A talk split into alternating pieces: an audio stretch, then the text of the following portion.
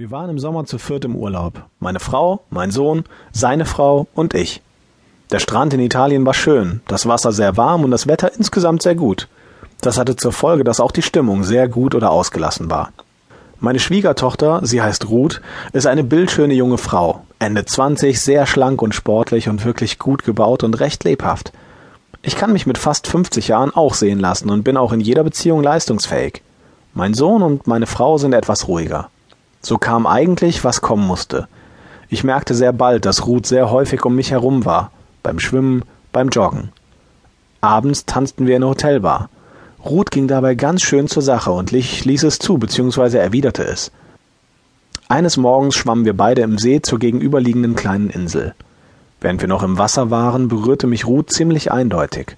Als wir aus dem Wasser stiegen, fuhr ihre Hand über meine Badehose zwischen meine Beine. Der Schwanz war sofort dick und hart, was auch unübersehbar war. Wir guckten uns an und waren uns einig, das war noch nicht alles. Auf der Insel angekommen, machte sich Ruth über mich her.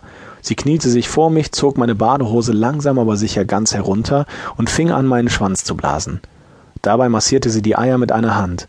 Das ging eine ganze Zeit lang und ich konnte es vor Geilheit kaum noch aushalten. Nun machte ich mich an Ruth heran, indem ich zunächst ihre Brüste berührte. Ich spürte ihre harten Warzen.